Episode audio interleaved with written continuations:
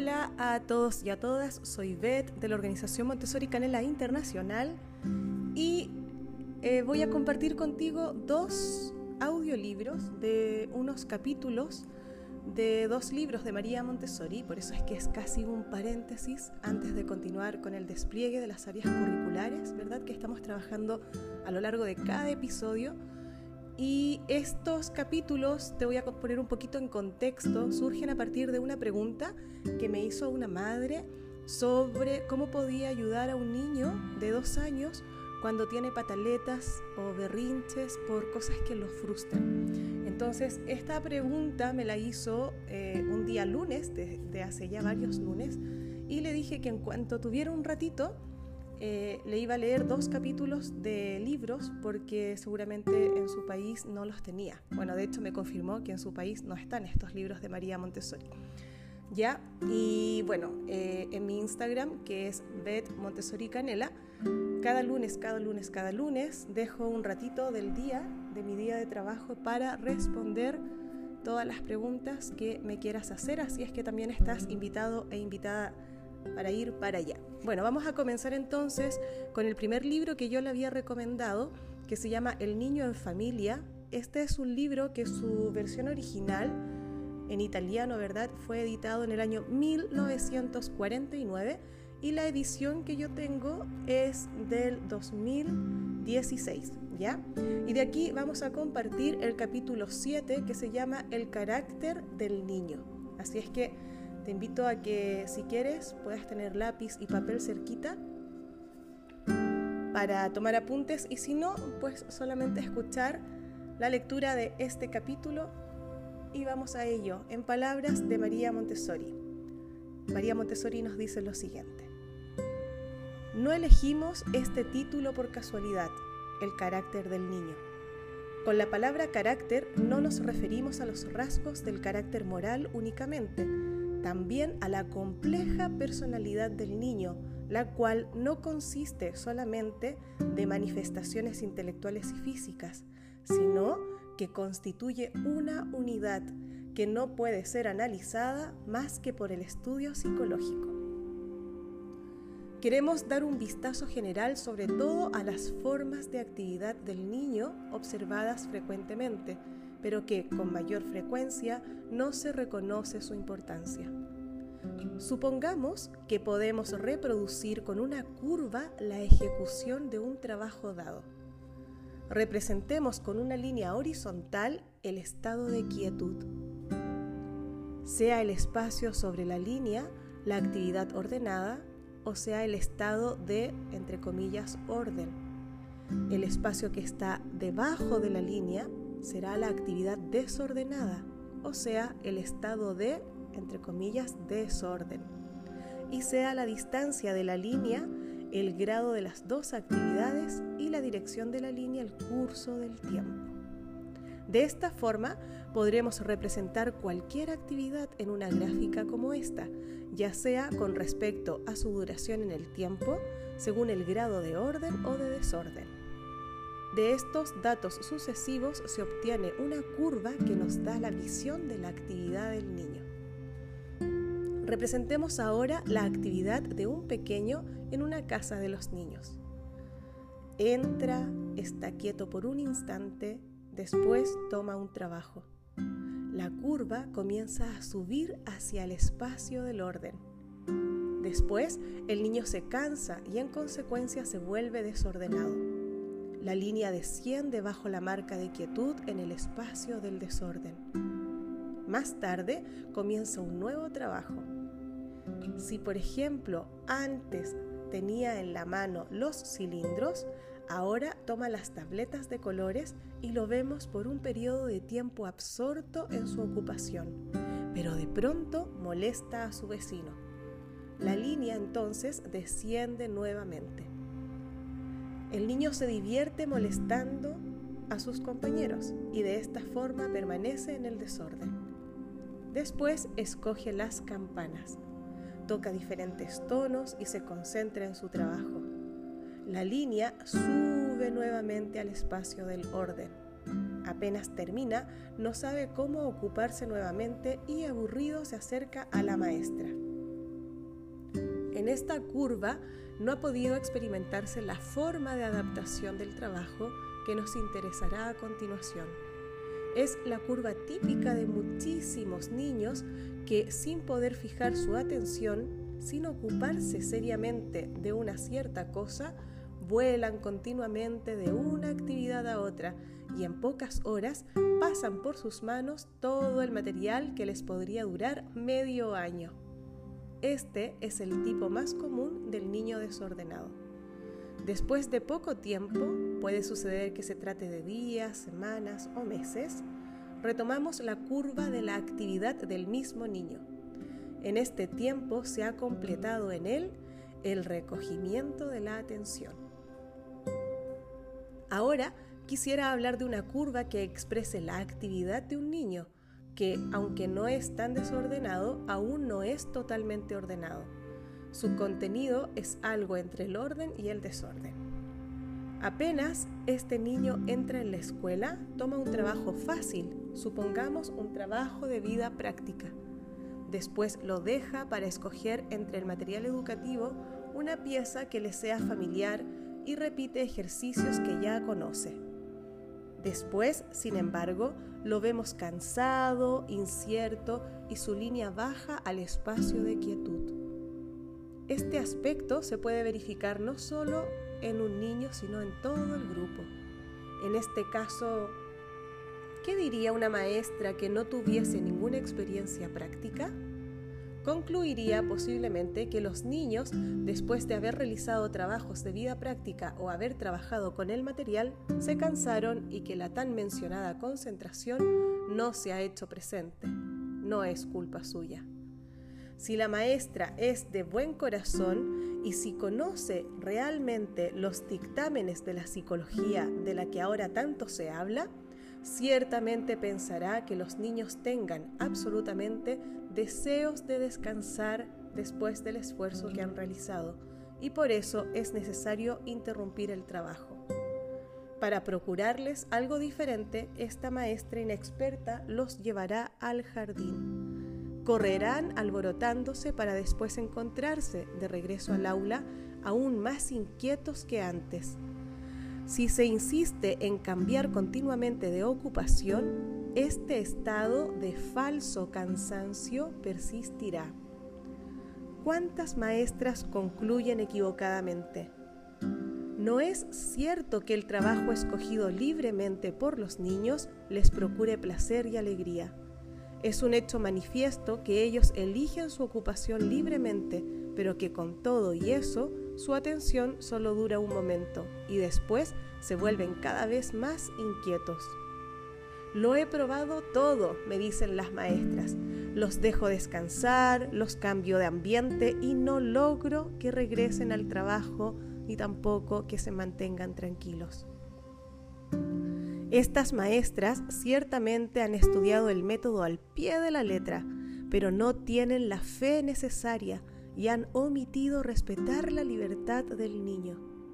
Naturalmente, no han podido hacer menos que ponerse todo género de consideraciones y de tomar consejos de cuánto habían visto en el pasado. Han buscado entrometerse, de guiar y junto con todo esto han interrumpido el desarrollo natural y han destruido justamente lo que querían edificar. Si en cambio una maestra respeta la libertad del niño y tiene fe en él, si tiene la fuerza de voluntad de olvidar por un poco de tiempo todo lo que ha aprendido y que le llena el cerebro, si es tan modesta como para no considerar como esencial su intervención, si sabe esperar con paciencia, verá muy pronto que un cambio total se verifica en el niño. Él estará excitado hasta que vea algo en lo más profundo de su conciencia que no ha encontrado aún. Pero en cuanto le es posible, después del trabajo de introducción, comienza otro más difícil que el primero. Dirige a este toda su atención, profundiza y se consagra con toda el alma y al mismo tiempo se libera momentáneamente de cuanto lo rodea. He aquí aquello que llamamos el gran trabajo. Cuando el niño ha terminado, ciertamente abandona el objeto que antes le servía como instrumento para su concentración. Pero todas las apariencias del niño son ahora completamente diferentes a la de aquel falso cansancio. Si antes parecía cansado, ahora toca su carita, su carita brilla, refleja un profundo reposo. El niño parece como movido por una fuerza nueva, como si un torrente de energía lo hubiese reanimado reconocemos claramente que aquí estamos frente a un único ciclo cerrado de trabajo, el que se compone de dos partes. La primera es la de simple y pura preparación que dirige al pequeño al trabajo y prepara el camino para la segunda parte, el verdadero trabajo grande.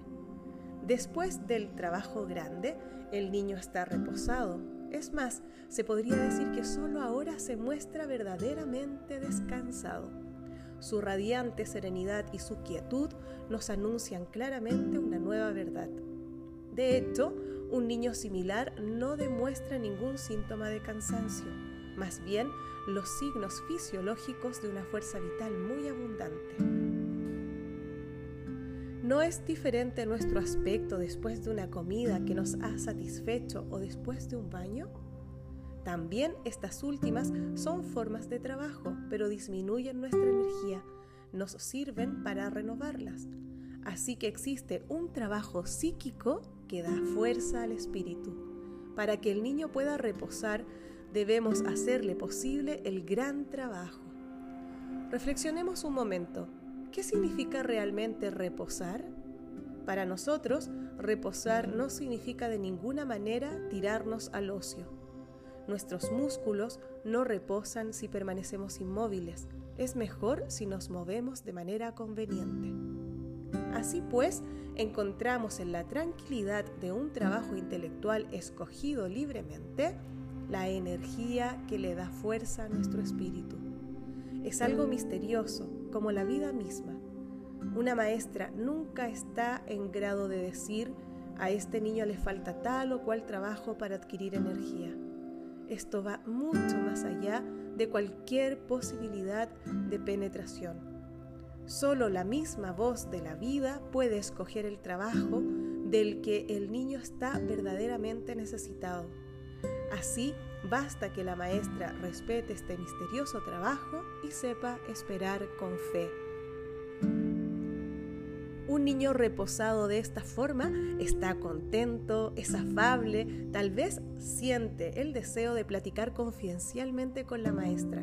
Parece que su alma se haya abierto y que se dirija a la maestra porque solo ahora reconoce su superioridad y busca su ayuda.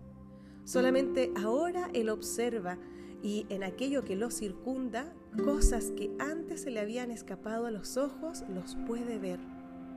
Sin lugar a dudas, es interiormente más rico que antes y por eso es más capaz de recibir y se ha reforzado en él el deseo de relacionarse con su ambiente. Para poder aprovechar al máximo las energías propias es necesario hacer acopio de ellas. Una maestra que quisiera enseñar a un niño moralmente débil y malnutrido no encontraría en él ninguna posibilidad de, correspondencia, ni de confianza, ni de obediencia. Si a pesar de todo esto lo consiguiera, sería igualmente un proceso imperfecto, obtenido por esfuerzo y con mucha fatiga.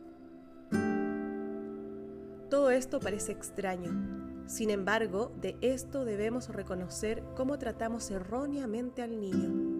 Dirigirse a alguien con confianza, obedecerlo, no son síntomas exteriores de una necesidad interior. Queremos enseñar al niño estas manifestaciones exteriores sin darle la oportunidad de desarrollar sus fuerzas íntimas y de convertirse en amo y dueño de sí mismo. Nuestra tarea, en cambio, es justamente la de despejar el camino hacia estas fuerzas íntimas. Mientras más se desarrolla la capacidad de concentración, con más frecuencia se realiza este tranquilo abandono en el trabajo y más claro se muestra un nuevo fenómeno, la disciplina del niño. Las maestras que han llegado a este punto con sus métodos educativos han adoptado expresiones especiales. Puede ser que una maestra le pregunte a otra, ¿Cómo va tu grupo? ¿ya son ordenados tus niños? Y la otra le responda, no, todavía no.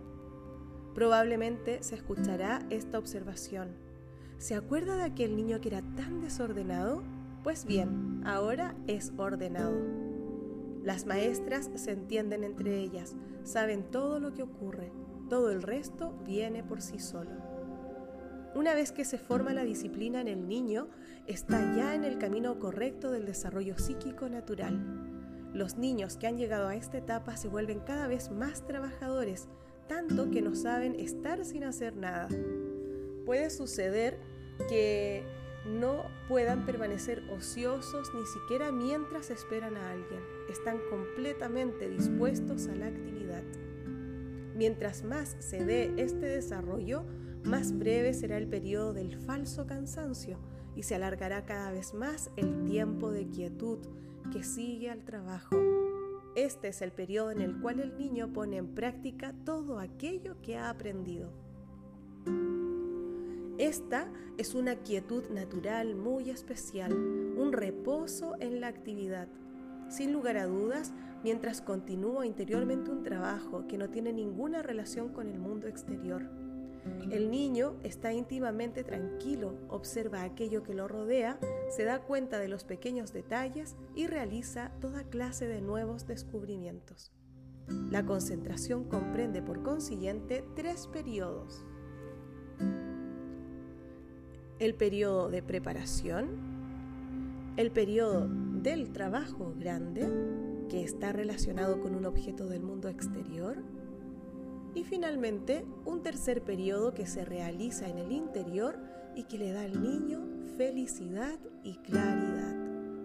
Un rayo de esta claridad se refleja en el ambiente que le rodea, de modo que el niño observa cosas que antes no había notado que existían. Hagamos otra observación. El niño se vuelve extraordinariamente obediente, desarrolla una paciencia casi inconcebible.